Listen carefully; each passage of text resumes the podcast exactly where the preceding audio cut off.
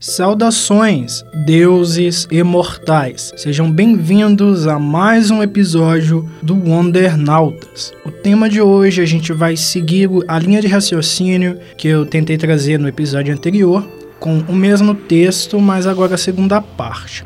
E, aí você também vai conseguir conhecer a pessoa que dá a voz à vinheta, na, na parte que a gente vai estar tá ali conversando sobre questões que se relacionam com o que eu vou trazer no texto. Acho que vai ficar bem legal, então espere aí que você com certeza vai gostar da nossa temática de hoje. Tudo isso depois dos recadinhos e, claro, da vinheta.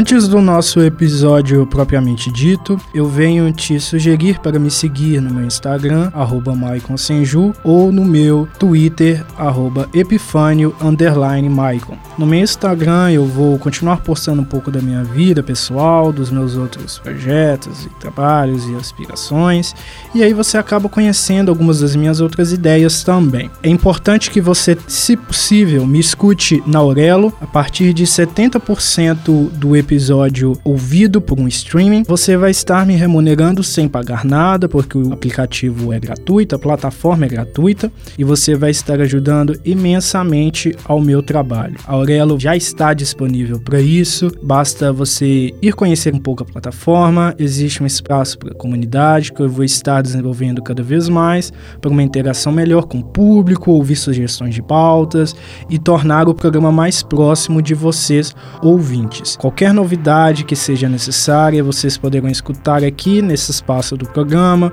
poderão conhecer também na minha página pessoal do Instagram ou na página do programa que estará vinculada diretamente ao meu perfil pessoal. E agora vamos para o episódio propriamente dito. Lembrando você novamente que esse episódio ele é baseado em um texto que eu já trouxe no episódio anterior e que eu venho trazendo agora a segunda parte. Então para você ler ele na íntegra, basta acessar o link que está na descrição, que você vai cair diretamente ali no, no site Wix, que tem os meus conteúdos, os, as postagens que eu faço, e aí você consegue ler ele na íntegra, se for do seu interesse. Vamos seguindo. A ficção, para além de oferecer entretenimento, tem a capacidade de denunciar os males que existem em nosso mundo. Nós, enquanto consumidores de cultura pop, devemos analisar as mensagens que essas histórias nos passam e entender que associar quadrinhos, filmes, séries e afins à política é natural e necessário. O universo dos super-heróis e a cultura pop como um todo não seriam o que são hoje se no passado tantos personagens e conceitos não tivessem sido construídos através de visões críticas e políticas sobre o mundo. O Superman e a Mulher Maravilha de longe seriam o que são hoje se não tivessem essas influências políticas que eu mencionei no episódio anterior. E por consequência, quando você se lembra que a gente está falando da principal figura feminina da cultura pop de todos os tempos e de um dos principais, no caso Superman, dos principais, das principais figuras masculinas de todos os tempos também, e certamente um dos principais e talvez o principal herói do gênero de quadrinhos e do gênero de super-heróis nos quadrinhos, enfim. A gente está falando de duas figuras extremamente importantes e simbólicas. Portanto, imagine quanto eles já influenciaram de outras produções também. O quanto a influência dessas figuras politizadas foi importante para muita coisa na nossa sociedade, não somente a cultura pop. Quando eu falo que esse programa, por exemplo, ele discute sociedade e cultura pop, na verdade, eu tô falando falando que eles discutem quase que uma mesma coisa, porque cultura pop e sociedade estão extremamente associados. A diferença, talvez o meu grande diferencial aqui em relação a outros produtores de conteúdo sobre entretenimento ou de outros produtores de conteúdo sobre sociedade de forma isolada é que eu relaciono essas coisas e eu sempre venho dissecando as coisas que a cultura pop traz de aspectos sociopolíticos, que nem isso que eu venho trazendo, que eu trouxe no episódio anterior e que eu tô aqui reforçando a respeito desses dois personagens. E que o mundo que a gente conhece não seria o que é hoje se eles não tivessem sido construídos dessa maneira. Devemos ser mais como os nossos heróis, que defendem a paz, a justiça, o respeito e a verdade. Construir senso crítico ao consumir obras é necessário para entendermos o contexto no qual estamos inseridos. Escolher se afastar da política já é um ato político, é uma ação de isenção. Quando deixa de lado seu poder de decisão, abre espaço para que outras pessoas, outros indivíduos escolham para você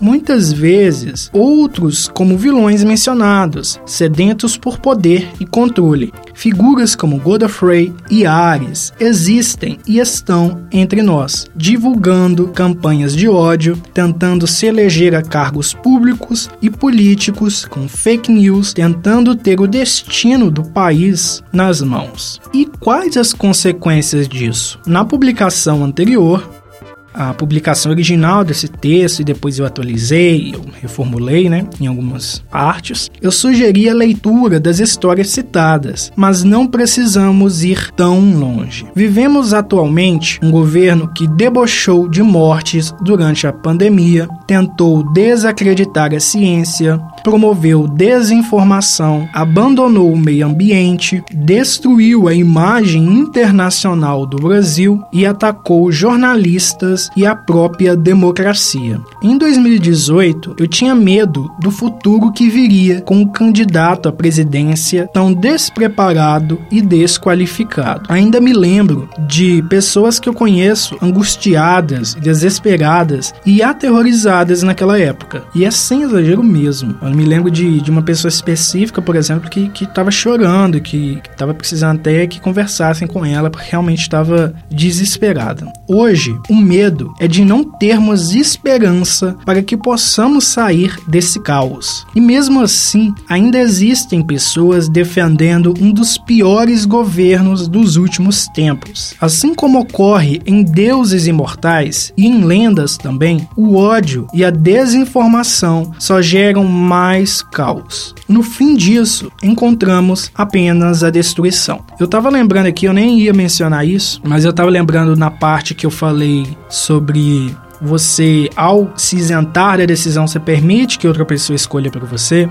Eu tava lembrando de uma publicidade, acho que da Burger King, que eu vi esses dias nas redes sociais, que tinham ali pessoas pegando um sanduíche e tal, falando sobre questão de escolher isso e aquilo, eu não vou me lembrar os detalhes. Mas aí as pessoas estavam falando assim: ah, não quero me envolver com política, eu não vou votar isso, aquilo, que não sei o que. E aí é, é, a ação era basicamente entregar para eles sanduíches ali, é, é, alimentos que foram montados de forma aleatória por outra pessoa, não do jeito que eles queriam. Aí comiam o pão sem recheio cheio ou com alguma coisa que não gostava, uma coisa assim.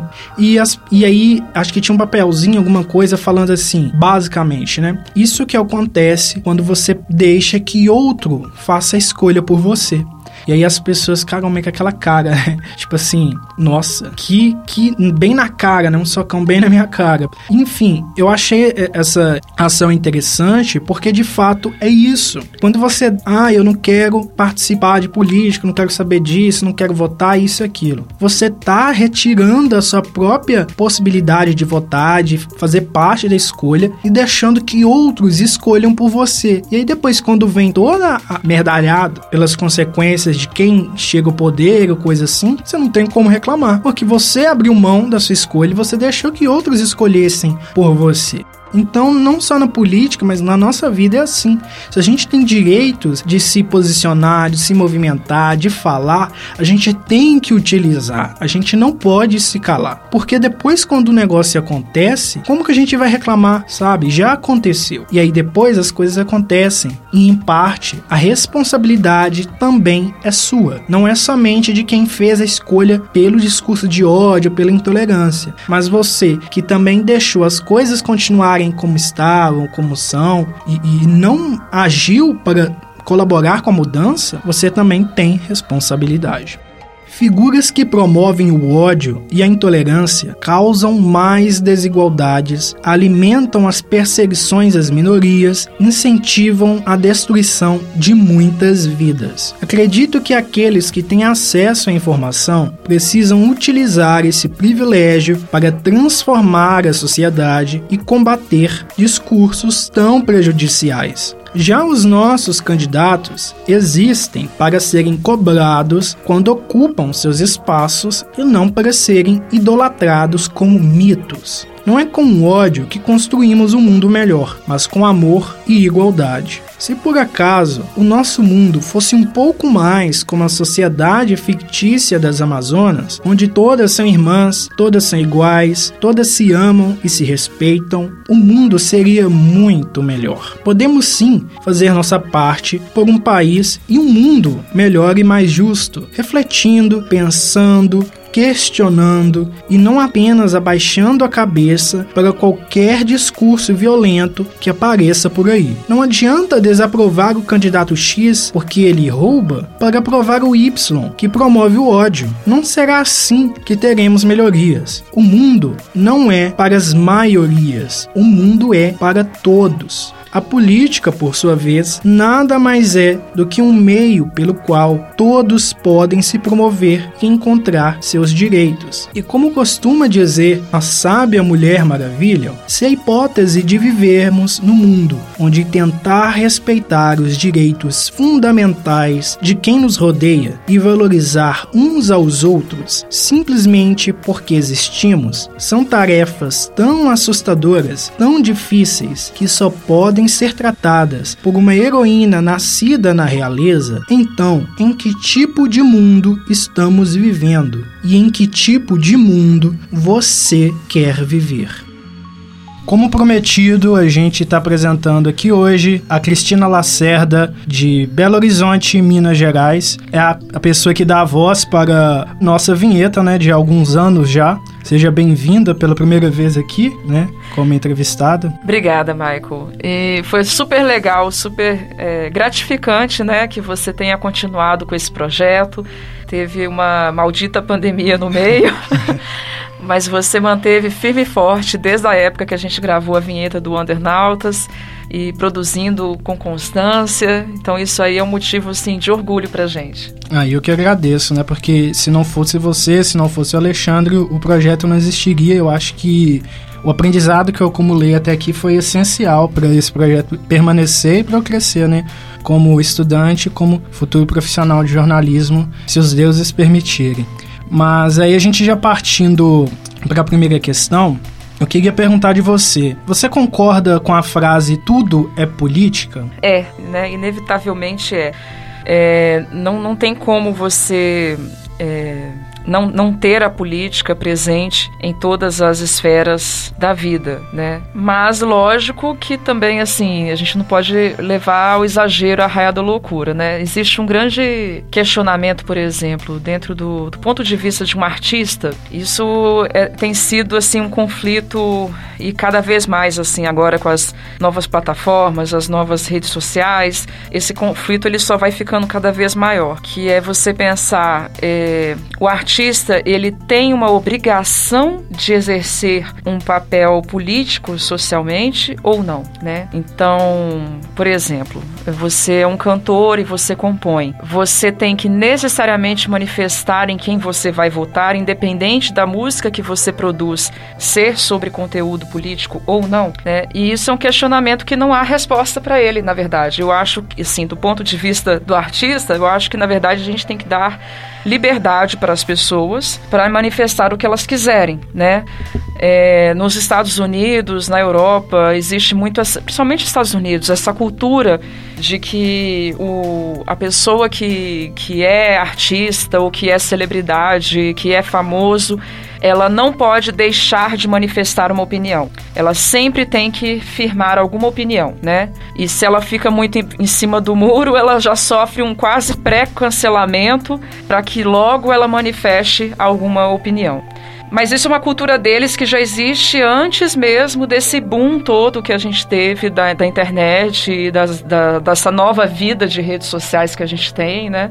Isso já existia, né? Eu lembro que quando eu era estudante, é, tinha aquela cantora Alanis Morissette, e a gente falava assim, a gente ficava impressionado de saber histórias de, isso no início dos anos 2000, de show dela que o pessoal em massa, tipo, não foi, boicotou o show porque ela tinha na época uma postura A ou B em relação à política americana, sacou? E isso pra gente parecia muito surreal, mas à medida em que a gente tá muito mais exposto agora a toda essa questão midiática e, e se tornar também celebridade aparentemente é mais fácil ou mais evidente, então essa questão ela bateu muito em cheio pro público brasileiro, né? Até que ponto que esse artista ele tem uma obrigação de se manifestar ou até que ponto que ao se manifestar é, o público também vai ou não cancelar, né? É, eu acho conflituoso porque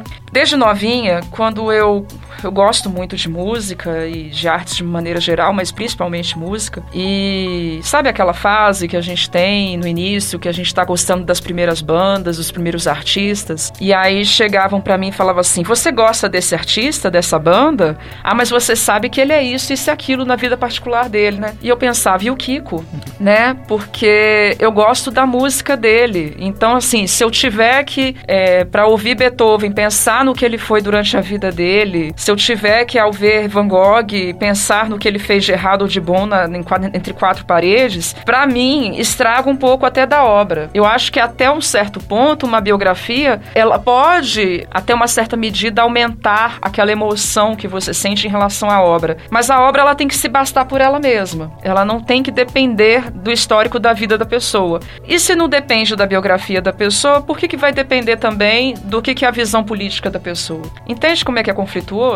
É muito complexo isso que eu tô falando. Sim, sim. É igual a, o que acontece agora em relação a Regina Duarte. É, assim, é de, desculpa, é difícil olhar o trabalho dela agora e não ter um certo ranço. Pelo Com menos certeza. porque agora ainda tá também muito recente. Talvez daqui a um tempo esse ranço passe. Mas nos trabalhos que eu já considerava em que ela tava melhor, e eu não vou dizer também, ah, que eu gosto de tudo, tinha aquele a trabalho A que eu gostava mais, o trabalho B eu gostava menos. Eu continuo achando que ela é uma boa atriz, entende? É uma pessoa com uns probleminhas, mas é uma boa atriz. Então, assim, eu vou consumir a obra pela obra ou eu vou ficar o tempo todo pensando o que, que eles são? Porque se for assim, Michael, então é. Porque a gente tá falando de política, mas não é só de política. Por exemplo, eu vou na hora que assistir um filme, que vê uma novela, ficar pensando se aquele ator é machista ou não. Porque é muito mais fácil e notório ficar sabendo se ele molestou alguém, se ele cometeu um crime. Agora, ele pode não ter cometido crime algum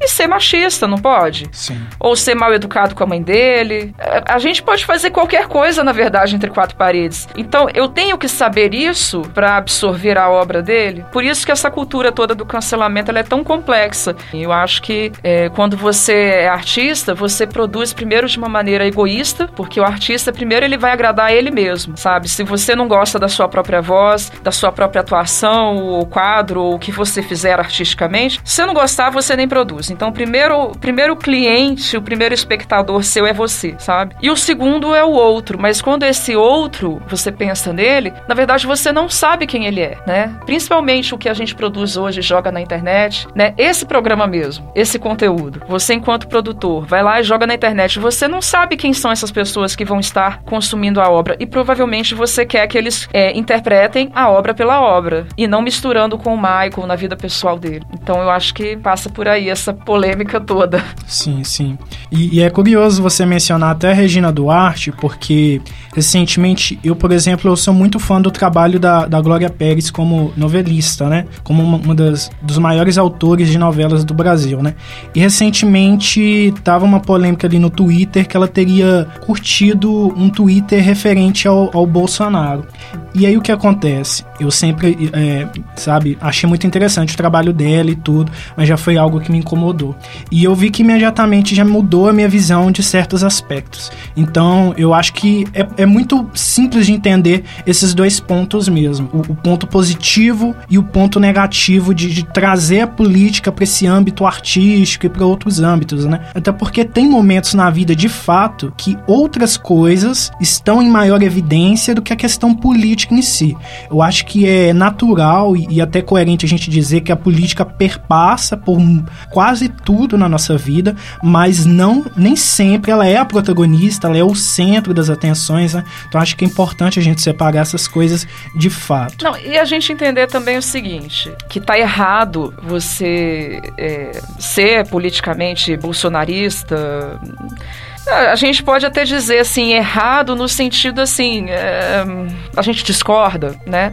Mas a gente não pode também condenar o outro pela opinião diferente dele. Acho que o que é mais condenável são os atos de violência, são as, sim, sim. as radicalizações, aí já são condenáveis de ambas as partes. Mas assim, a gente também tem que relevar um pouco, assim, eu sempre estou conversando com alguém e alguém fala assim, nossa, eu não sei como que o fulano, como que o ciclano é, é tão bolsonarista, ele é tão legal. e aí eu, eu comecei, na verdade, desde aquela época da eleição passada, a pensar e refletir muito sobre isso e até acompanhei é, pessoas que eu gostava e que gosto e, e que foram ao, aos poucos migrando politicamente para esse lado. E o que, o que assusta, na verdade, não é a escolha política, mas o fato de que vem num combo, né, uma mudança Sim. também de postura perante a vida. E, e aí o que me chamou a atenção é que normalmente são, pelo menos assim, esse é o padrão que eu identifiquei, eu, Cristina, opinião muito pessoal mesmo, não estou baseada em estudo científico algum. Mas a opinião que eu tenho é que é uma coisa que veio muito assim de um ódio que a pessoa tem, de uma raiva mal trabalhada, de um trauma grande que ela viveu é, e não resolvido. Então, normalmente, se você parar para pensar, muitas dessas pessoas, tudo bem, pode ter que ser que um ou outro não seja, mas pelo menos os que eu conheço, a grande maioria é isso. Você fala os, os bolsonaristas? É, as pessoas que naquele momento da eleição anterior, né, é, de repente, do nada, abraçaram ah, o bolsonarismo, tem esse perfil em comum. É, pessoas que têm no seu passado algum trauma grande, alguma fonte de raiva grande e mal trabalhada, mal direcionada, né? E, e isso me chamou muito a atenção, porque, bom, agora eu vou voltar lá no, no, no, nos primórdios, né, quando a Cris era criança. Então vamos lá, vamos fazer uma viagem no tempo. Meu avô lutou na Segunda Guerra Mundial, então eu cresci muito fascinada com a história da Segunda Guerra, muito aficionada e, assim, com, com 18 anos eu assistia filme de 6 horas de duração sobre o Holocausto, sacou? E aí, né, nessa tentativa toda de entender o fascismo, de entender o nazismo e tal, é, sempre esse questionamento é o que batia mais, né? Tipo assim, como que a população alemã abraçou aquela ideologia, né? Isso é um, é um, era, para mim, assim, uma coisa que eu não entendia, porque não são pessoas ruins, são pessoas como nós, é uma outra sociedade, mas como a, no, como a nossa, com gente boa, com gente ruim e, e tudo misturado, e como que essa sociedade, de repente, abraça isso? Aí você ia lá nos nos livros de história e sempre a justificativa era essa. Ah, porque já existia um sentimento antissemita e, e era um momento em que a Alemanha estava é, com uma economia muito fracassada, é, muito é, derrubada por causa da guerra anterior e tal. Então é como se fosse assim: você tem a pólvora, só falta a faísca, né? Aí surge um oportunista, um, uma faísca, que nem o Hitler, e bum, né? E eu, eu, assim, acho que o cenário, não estou dizendo que ele, não posso falar também que ele é pau a pau com Hitler, acho que também é muito complexo falar isso. É mas no sentido de que é, você tem às vezes um cenário que favorece. E esse cenário, muitas vezes, ele é isso, uma raiva de algo. Só que o que, o que é o grande diferencial do bolsonarismo para qualquer outro fascismo que eu tenha estudado antes é justamente isso. É, essas raivas, elas não são, é, não é unificada. Não é uma raiva contra uma coisa. É raivas diversas. Parece que abraçou-se ali diversas raivas de diversas pessoas. Então, tipo assim, você tem um que tá com um sentimento muito assim, daquele cara que, que se vê muito como conservador e acha que a forma como o mundo está mudando, a forma como a gente está mais aberto a respeitar o outro e as pluralidades e tudo mais, que isso é uma afronta, de uma certa forma, ao que ele considera que é o mundo e que é o correto e, e que a moral dele diz que é e o que, que ele entende como moral e tudo mais. E tem esse cara. Mas ao mesmo tempo, tem outros. Tem um que tá com raiva de, perda de poder econômico, tem outro que tá com raiva é, de, de, uma questão de achar, até mesmo de, de ascensão de classes sociais, tem outro que tá com raiva por uma questão da família dele, entende? E, e isso para mim foi mais chocante. Eu conheci uma pessoa, assim, eu posso falar o milagre sem falar o santo. Uhum que politicamente eu conversava muito com ele e eu achava que ele tinha a mesma visão que eu. Eu não sou nem esquerda nem direita. Eu, eu fico tentando. aliás, eu acho que política deve correr de forma completamente oposta à idolatria, à paixão. Ah, com certeza. Né? É, é, são coisas que não combinam, não, não se pertencem de forma alguma. Deixa paixão e idolatria lá pro estádio de futebol, onde você se mata de gritar e, e, e o cara tá ganhando dinheiro e você não. né? Né? Pois é. Mas na política não, porque o dinheiro vem do seu bolso, então não pode ter essa mistura dentro da política. Você tem que entender o ser humano como ser humano, né? O Lula não pode ser considerado perfeito, o Bolsonaro não pode ser considerado perfeito, assim como nenhum que vier também no futuro ou que veio do passado. Não podem ser considerados per perfeitos. Eles são seres humanos com falhas. A questão é quais falhas você aceita naquele momento histórico e quais que você não aceita, porque afinal de contas ele está gerenciando uma nação, não é qualquer coisa, né? Então, assim, é, e aí eu conversando com esse cara, eu fui puxando, puxando, puxando, e aí eu fui entendendo que foi uma situação é, familiar muito grave. Não vou dar muito detalhe, mas é, houve um abuso de menor, no caso é, filhos dessa pessoa, por parte de pessoas da família. Então você já imagina como é que isso é uma coisa é, extremamente sofrida para a família para encarar isso, Com né? certeza. E aí eu fui vendo que a raiva dele partia muito disso, de não conseguir, porque assim, para criança você oferta o tratamento psicológico, né? E, e, e para esse adulto responsável pela criança, ele também precisa, né? E ali eu acho que rolou isso, rolou, rolou uma raiva que ele não teve para onde jogar e de repente é, tava lá aquele bolsonarismo pegando todas as raivas do mundo e abraçando. É quase como se dissesse assim: você tem raiva de alguma coisa? Raiva de, de, de macaquinho, unha cravada, raiva de sorvete, raiva de, de lagartixa, de qualquer coisa, sacou? Se você tem raiva, você como nós, venha pra cá. Pra, parece que foi isso, sacou? E aí você tenta conversar com a pessoa para entender, não, não faz sentido, porque no âmbito da raiva e da paixão, você está mexendo com um lado mais não racional do seu cérebro, você está mexendo com emoções por emoções, sabe? E emoções mal, mal, geridas, mal resolvidas. Então não adianta você tentar entrar no mérito com a pessoa de algo racional, né? Sim, sim. E, e aí, abusando muito, porque eu falo bastante, não deixando você falar, Michael, é, o outro caso que eu tive também nessa época era uma pessoa com quem eu conversava e na época eu estava aqui desenvolvendo um trabalho que era sobre política, é, mas era no sentido mais de dar voz para cada um dos que eram candidatos naquela época, em 2018, né? Então a gente fazia muito assim de forma criteriosa. Vamos mostrar então o plano de governo de cada um, plano de economia de cada um, dando o mesmo tempo de duração no vídeo, né? Tentando buscar essa imparcialidade jornalística que a gente está sempre buscando, né? E aí essa pessoa, por saber que eu estava fazendo é, um trabalho desse tipo, desenvolvendo isso com os alunos, como ela estava muito empolgada com Bolsonaro começou a querer toda hora conversar a respeito disso comigo. E para mim, tá de boas, né? Até o dia que ela veio com um vídeo que foi parar no WhatsApp dela e que era a Damares, que na época ainda não era nada. talvez não continue sendo, mas enfim. É, e, mas era uma pessoa anônima, que ninguém tinha referência dela. Uhum. E do lado dela, uma entrevistadora que mais anônima ainda, que eu não lembro nem o rosto dessa pessoa. E as duas sentadas de, de terninho e, e, no fundo, assim, de evidentemente um estúdio, né? É, mas sem logo de empresa nenhuma embaixo, sem é, caractere algum falando, né? A quem que é a pessoa que está falando falando, como se fosse o corte de uma entrevista que alguém pegou e publicou para as pessoas na, na, no WhatsApp. E aí, nessa entrevista, a Damares falava que o aumento de suicídio entre, entre a, os jovens havia aumentado e muito no Brasil e que o motivo disso é que agora eles tinham uh, uma quantidade tão, tão absurda, tão grande de gêneros para escolher que isso estava fazendo os jovens se suicidarem. E eu falei, oi? né?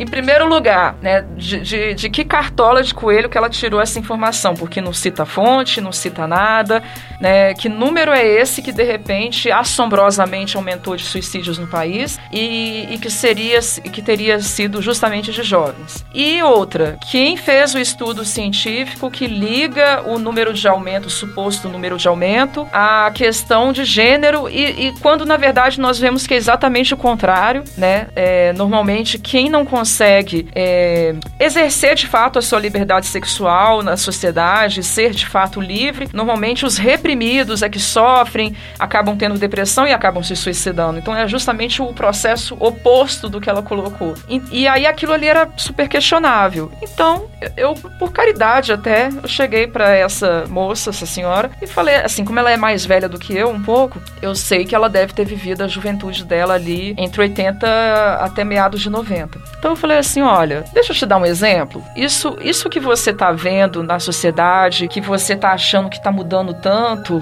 né? Porque a visão dela é a visão desse conservadorismo extremo, do tipo, é, não, mas meu pai e minha mãe me criou assim, então não pode ser de outra forma, né? E eu falei assim, olha, o que a gente está vivendo não é nada diferente do que foi o movimento de contracultura no final dos anos 50 e início dos anos 60. Não é diferente, né? O que aconteceu lá, que foi construído pelos hippies e que trouxeram pra gente tanta liberdade sexual e, e o afloramento, né, do feminismo, embora ele já existisse, mas foi um momento que ele ganhou também muita força e, e todas as questões sociais que foram levantadas ali pelos hippies e tal, a gente se aproveitou muito daquilo, a gente foi muito mais feliz depois deles. Eles sofreram pra caramba para poder aquilo ali chegar até a gente, né? Você ser parte de um movimento de contracultura, você ser parte de uma minoria gritando contra algo para mudar na sociedade é muito difícil. E o que acontece é que se não fossem esses caras lá nos anos 60, provavelmente você não teria a liberdade sexual que você teve para escolher qual namorado você ia ter ou não quando você estava nos anos 80, né? Provavelmente você não ia poder, por exemplo, não tô falando nem de transar, cara, eu tô falando assim de beijar. Você não ia poder ter a liberdade de, de sair um dia num parque, beijar na rua um cara e falar assim: não, esse não é não, não é esse não.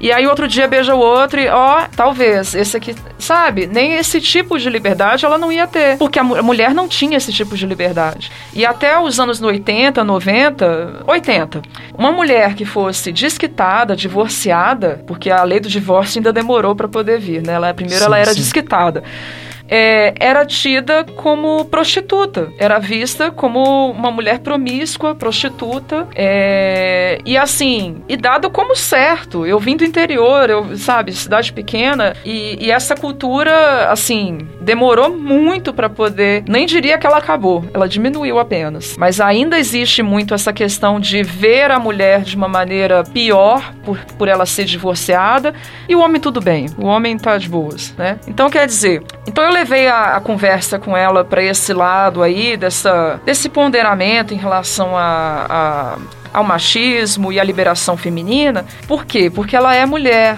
e ela viveu esse período. Então eu pensei assim, talvez hoje seja difícil para ela entender homossexualidade, a possibilidade de bissexualidade, a possibilidade da pessoa se identificar com outros gêneros também, talvez seja muito complicado. Mas se você entender aonde o calo te dói, aonde tem a ver com você, então quer dizer, qual que é a diferença daqueles ripongas lá que liberaram as coisas para que nos anos 80 80 chegasse na sua geração e as coisas estivessem melhores, do que essa galera que trabalha hoje para que no futuro as coisas sejam melhores, né? Não há diferença alguma. Eu, quando eu estudei, estava novinha assim igual você, quando eu estudei, na minha turma existiam gays, mas eles eram completamente assim, o que a gente chamava de enrustido, né? É o cara do armário. Tinha que simular que não era gay, né? Existia uma opressão avassaladora e era triste, sabe? Eu ficava triste, sinceramente eu sou hétero, cis, enfim, sou uma das menos afetadas, mas me afetava, assim, de ver aquela situação. Eu lembro de uma peça de teatro de um amigo que eu fui e ele se via enquanto bi, o que era mais difícil ainda de ser compreendido naquela época. E, e aí, na hora que eu vi, a, a, a peça era para rir, mas eu saí chorando, porque eu, eu tive uma percepção tão clara do tipo de desabafo que ele estava botando ali nas entrelinhas, da relação dele com pai e mãe e tal, e por eu conhecê-lo pessoalmente, que aquilo, em vez de bater para mim como comédia, bateu para mim como tragédia. Eu saí de lá chorando, sacou? E aí passaram-se o quê? Uma década só, praticamente, e a gente começou a ver, estando aqui no meio acadêmico, lidando com essa galera aí de 20 anos, de uma época, em 10 anos, essa foi a mudança. Uma galera que era completamente enrustida, que tinha que falar grosso, que tinha que fingir que era o que não era, que não podia ser o que queria ser, a ter pessoas se travestindo no corredor e livremente, brincando e tal. E é esse o ponto que esse conservadorismo é, não consegue digerir, porque a mudança ela é rápida. A, o processo que essa sociedade constrói, ele é lento, mas essa mudança ela foi rápida. Com muita raiva dentro de você por coisas que você não conseguiu digerir e tudo mais, há uma tendência de você ter menos empatia. Pensa só, quando você tá de luto, quando você tá brigado, tá com raiva de alguém, puto por causa do seu serviço e tal, você não consegue estar num ambiente social, estar num banco, numa farmácia e ter tanta empatia como você teria se você não estivesse com aquela raiva toda. Então acho que o processo passa um pouco por aí, sabe, desse bolsonarismo todo. Essa é a parte que eu vejo que de fato é negativa e que é a que gera violência, que gera tudo de negativo que a gente viu por aí. Você mencionou algumas coisas aí que, que dão umas pistas, né, da sua caminhada, da sua formação. Eu acho que pra gente avançar, antes da gente avançar, seria interessante você pincelar um pouco sobre como foi sua formação, uhum. quem é você hoje em dia. Então, quando jovem, antes de fazer o vestibular, eu tinha muito essa questão de, ah, eu quero ser ou cantora ou atriz e tal. Mas aí me veio essa coisa da comunicação social e aí eu acabei fazendo jornalismo. Depois do jornalismo, é, eu gostei muito de trabalhar no laboratório e aí na época eu comecei a trabalhar direto no laboratório de áudio, até porque tem essa questão toda do som que me cativou muito, da produção de rádio. Né? Na época que eu era estudante, eu tinha nove programas ao mesmo tempo tempo, meio megalomaníaca. Nove? Nove. Meu Deus. E, e aí nisso, é, gostei muito também de gerenciar esse espaço e de lidar com os estudantes. E, e sempre vem uma galera nova. Então, por isso que eu falo que eu pude observar muito essa mudança acontecendo, né? É, meio que aos poucos, mas de repente num dia eu acordei e o mundo já era outro. Mas foi super legal, foi uma grata surpresa, na verdade. Todas essas mudanças que têm ocorrido, é, socialmente falando. E, e além disso, aí agora, quando foi em 2019, né, é, eu passei para o laboratório de vídeo, que foi para mim uma coisa muito bacana, porque me tirou um pouco da zona de conforto. E, e na verdade, eu, eu, eu acho que eu já estava gostando do vídeo e da parte de imagem antes mesmo de ir para lá. Eu só não tinha admitido ainda. Na verdade, eu, eu saí do armário audiovisual, porque eu ficava muito com essa assim de, ah, eu não dou conta e não é minha praia, e de repente, não, eu já estava produzindo, né? E agora eu adoro, na verdade. E aí eu tenho ainda muita coisa que eu quero fazer nessa área de audiovisual e também estou é, pensando em voltar a estudar e, e, estudando muito essa parte de teoria mais ligada à imagem mesmo, sabe? Essa é a minha ideia, assim. Mas para mim, é, tudo é muito narrativa, sabe? Tudo é muito história, é, é, um texto, é uma música, é um vídeo, é um áudio. Eu, eu sou uma contadora de histórias, acho que é isso. E aí, quando você pensa no cenário do país, nas eleições de 2018 e no cenário atual, em 2022, o que, que você anota de semelhanças e diferenças? Olha, para mim, pessoalmente, é... todo esse governo do Bolsonaro foi uma tremenda de uma lição. Foi um verdadeiro tapa na cara. Porque. Não que eu não acompanhasse política, mas eu acompanhava de uma maneira muito mais superficial. É, mesmo trabalhando é, com jornalismo e tal, eu não me aprofundava tanto. E aí, naquela época, eu, como muitos, eu também me senti muito ofendida por tudo que rolou com o PT, com Lula e tudo mais. Também me senti enganada, né? Acho que isso não é uma questão de, ah, eu sou isso, eu sou aquilo. Não entendeu? Também me senti, mas eu pensei na época assim, olha, eu realmente não sabia em quem votar. De verdade, não sabia. Né? Eu, igual eu te falei, eu separei todo esse material na época, assistia, assistia, assistia, mas continuava sem saber. E continuava achando assim: eu não quero dar o voto para um, eu não quero dar o voto para outro. Então eu acabei anulando meu voto naquela época. É, foi uma escolha minha e foi uma burrice, porque é, eu dormi naquela noite com a minha consciência tranquila de que eu não tinha dado voto para quem eu não queria, mas paguei o preço por quatro anos porque, com certeza, como eu, esses votos nulos ajudam a eleger quem está com a maioria dos votos, né? E, e, agora eu entendo um pouco por que que isso é um fazer político, né? Essa coisa do escolher o menos pior ou, ou, ou esse ou aquele. É, agora eu entendo que, que isso também faz parte do fazer político, que não pode ser uma coisa do tipo assim a minha consciência mandou não votar em ninguém. Não, não isso não, não, não adianta, não dá para fazer assim, né? Agora eu entendo. E eu achava, eu tinha ilusão, porque na época eu vi muito do plano econômico, né, do, do Paulo Guedes, ele me enganou total.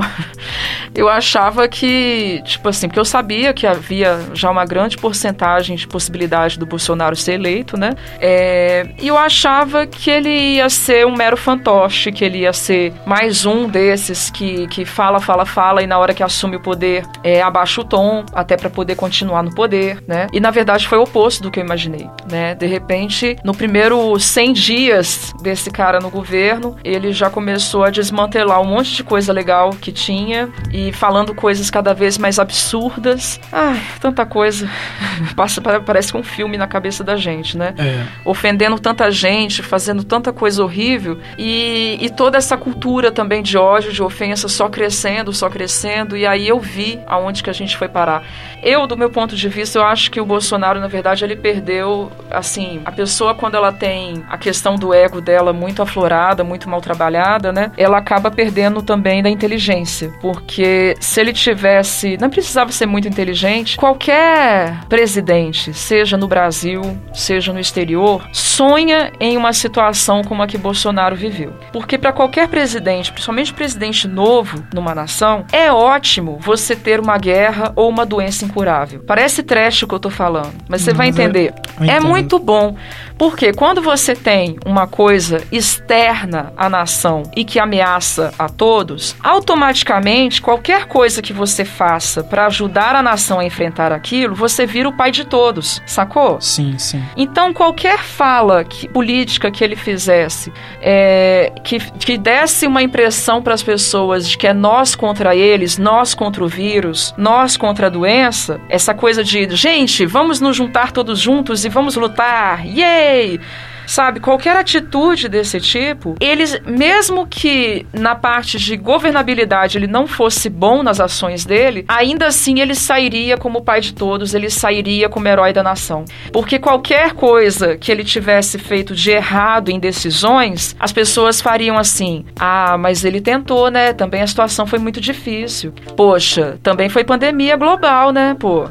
Isso não é qualquer dia, isso não é tipo toda sexta, né? Sacou? Então ele perdeu uma oportunidade de ouro. Porque se você parar para pensar em todos os governos que a gente teve, desde a, desde a abertura da ditadura para cá, é, qualquer um deles que fosse mediano, sabe? Ele não precisava de, de ter sido tão pró, assim, é, isolamento. Mas o mínimo que ele falasse publicamente, se cuidem, usem máscara, qualquer coisinha assim, poderia ser um tom bem moderado. Ele já sairia como pai de todos. Ele já sairia com todo mundo enaltecendo ele. Mas a loucura do cara é muito além do que a gente imagina. Sim. Porque ele consegue, ele, ele consegue construir o próprio pódio e depois cavar a própria cova. Eu não consigo entender. De verdade, eu tô saindo, assim, espero, desse governo sem entender. E mais nada, né? É só isso. Eu não consigo ver além que outro objetivo ele teria. Entendeu? Então ele, ele é tipo isso. Ele não, não chega a construir um algo para depois né? Ele fala muito de uma, uma pseudo, uma sociedade que ele quer formar mais conservadora, mais família, blá blá blá blá blá, mas que na verdade ele não tá fazendo nada para essa sociedade acontecer também. Ele só tá trabalhando em prol de manter o nome dele sempre em relevância. Então eu não entendo muito isso, sabe? De verdade eu não entendo. Porque até mesmo um TikToker sabe que você não consegue manter o seu nome em relevância se você não tiver conteúdo, é, realmente conteúdo, coisas novas, né? Se você apenas ficar repetindo ali a sua marca e você não tem um produto, você não se sustenta, certo? Né? Eu gostaria que esse país tivesse é, uma terceira via forte. Era isso que eu queria, na verdade. Sim. Né? Eu gostaria e eu, eu, eu me senti muito mal representada pela Dilma. Me deixou triste, porque era um momento que, poxa, era a primeira mulher presidente e, francamente, eu, eu ando muito decepcionada com os homens héteros, então é, isso é uma coisa pessoal minha, mas... Eu é, acho que ninguém te culpa por isso.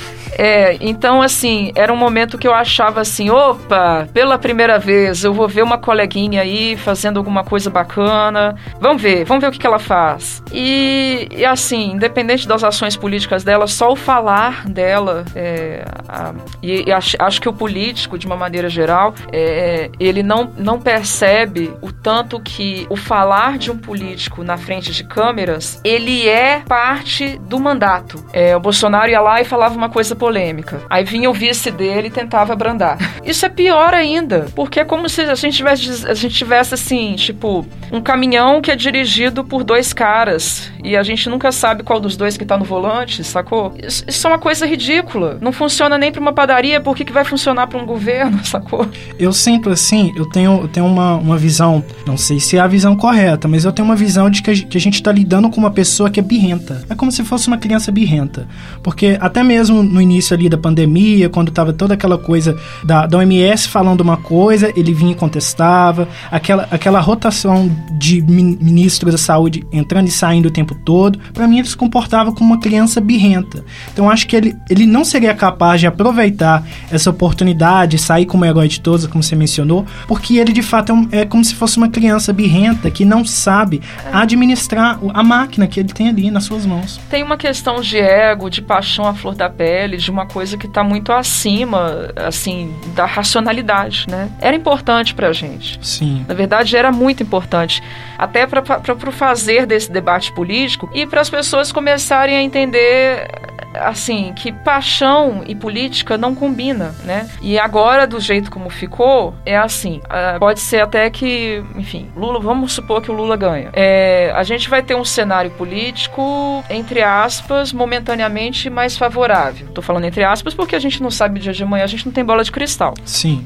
É, economicamente, é, a economia já sinaliza que, que, que tem uma tendência a ficar mais favorável se isso acontecer, né? Teoricamente. Mas assim, não seria bom também que, que a gente tivesse uma terceira opção forte o suficiente para ganhar e que a partir dessa terceira é, quebrasse toda essa polaridade e essa coisa de ou eu, eles, sabe? E essas pessoas todas que estão muito apaixonadas de repente é, refletissem um pouco sobre as suas próprias paixões, do tipo assim, o que eu considero favorito não ganhou, mas o que eu considero inimigo também não ganhou.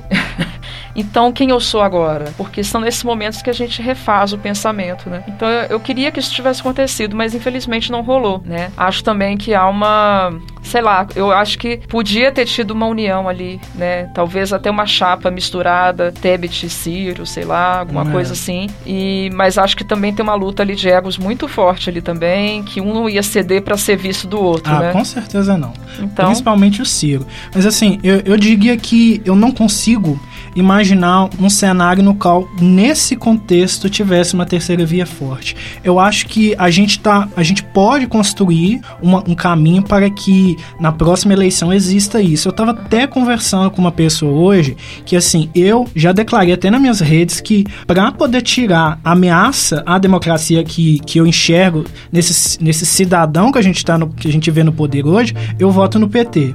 Mas eu nunca fui tão alinhada assim ao PT porque eu não enxergo a política do PT tão assim como o ideal para o que a gente precisa. Porque eu acho, pelo menos na minha concepção, que a gente precisa de, de um presidente ou de uma presidente que coloque em primeiro lugar educação e meio ambiente. Uhum. Eu acho que principalmente meio ambiente é. é uma coisa que a gente precisa muito, considerando toda essa política anti-meio ambiente que a gente teve nos últimos quatro anos. Só que eu não consigo enxergar isso acontecer, né? Esse, nesse momento. Eu acho que talvez nas próximas eleições, a gente construindo um caminho que a gente entenda toda a tragédia que ocorreu nos últimos anos com a Amazônia e com o meio ambiente no geral, talvez a gente consiga construir uma terceira via que tenha essa visão. Que eu acho que é o que a gente precisa. Então agora era o momento que a gente devia baixar um pouco a bola dessas paixões para vir para o lado mais reflexivo, continuar acompanhando os políticos. Lógico, tem que continuar, mas sem paixão, cara, sem, sabe? Ninguém é Deus, não. Deus está lá em cima, a gente está aqui embaixo. Então, assim, é, hoje o cenário político é, é, é, X, amanhã é Y. Então, assim, a gente tem que observar independente de quem está no poder, sabe? Então, esse seria o ideal, mas eu, de verdade eu não sei o que, que vai rolar, não tenho bola de cristal. É. E eu tenho um pouco de medo desse resquício de ódio que fica flutuante aí por aí, permeando a nossa sociedade, né? E isso eu acho perigoso, muito perigoso. Então é isso, espero que tenham gostado do episódio de hoje e que a glória de Gaia esteja com você.